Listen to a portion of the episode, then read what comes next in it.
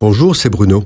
Merci d'écouter ce podcast. N'oubliez pas de vous abonner et d'activer les notifications afin d'être averti chaque semaine des prochaines sorties.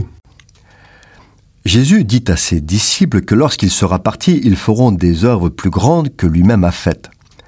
Des œuvres qu'il a préparées pour que nous les accomplissions. Dans une précédente chronique, nous avons vu que Jésus ne parlait pas d'œuvres plus prodigieuses que celles qu'il a accomplies lui-même, mais d'œuvres plus importantes, plus essentielles.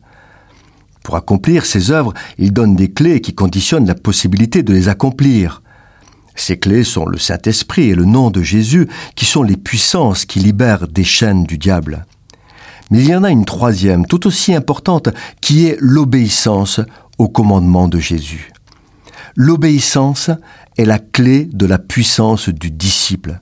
C'est pourquoi Jésus insiste tellement en disant Celui qui mettra en pratique l'un de ses plus petits commandements et enseignera à faire de même, celui-là sera appelé grand dans le royaume des cieux.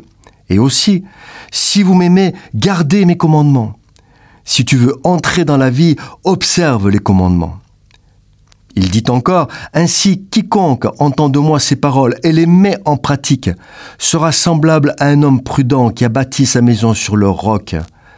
Mais quiconque entend de moi ces paroles et ne les met pas en pratique sera semblable à un homme insensé qui a bâti sa maison sur le sable.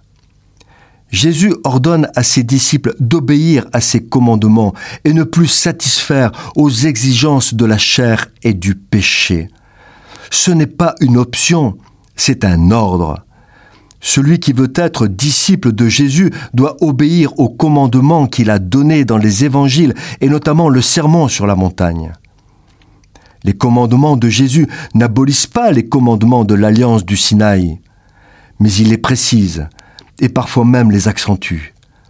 La loi du Sinaï est un pédagogue qui conduit au sacrifice de Jésus à la croix, là où l'agneau de Dieu est sacrifié pour le péché du monde et le pardon des péchés.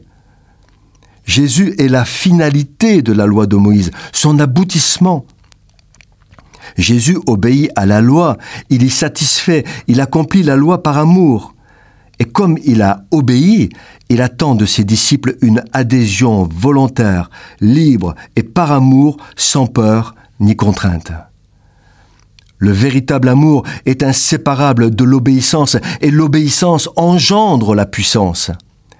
Et sans puissance, comment entrer dans les œuvres de Dieu et les accomplir? Dieu a des projets et des attentes pour chacun de ses enfants. Il ne change pas. Ce qu'il attend de ses enfants, c'est une obéissance sans faille à sa parole afin d'être un modèle dans l'Église et dans le monde.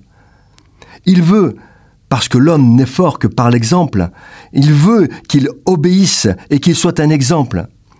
S'il n'y a pas harmonie et complémentarité entre les paroles du disciple et ce qu'il fait, son témoignage est stérile et parfois même contre-productif. Il vaudrait mieux qu'il se taise.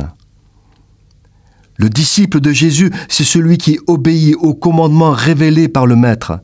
Et lorsqu'il le fait, il est alors prêt à accomplir les œuvres préparées d'avance pour lui et être ouvrier avec Dieu. Cette chronique a été produite par Bruno Oldani et Jacques Cudeville.